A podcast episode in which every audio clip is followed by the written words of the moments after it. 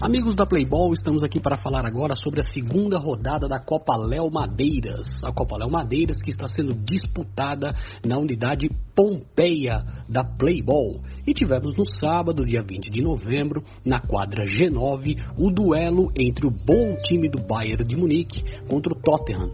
O Bayern de Munique que já havia vencido na estreia, né, na rodada de abertura e por goleada, o seu adversário, venceu ontem a equipe do Tottenham por 10 a 1, ou seja, nova goleada do Bayern de Munique, que é um time muito forte e é um dos candidatos ao título.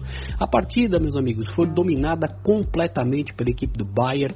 O Tottenham não conseguiu encaixar a marcação, não conseguiu anular o ataque do Bayern e também incomodou muito pouco a defesa do Bayern de Munique, conseguindo apenas um golzinho com o Gustavo Neves. O grande destaque da equipe do Bayern de Munique foi o Matheus Souza. O Matheus Souza, dos 10 gols que o Bayern marcou, ele marcou 5. Também temos que elogiar aqui o Thiago Carvalho com 3 e o Diego com 2 gols.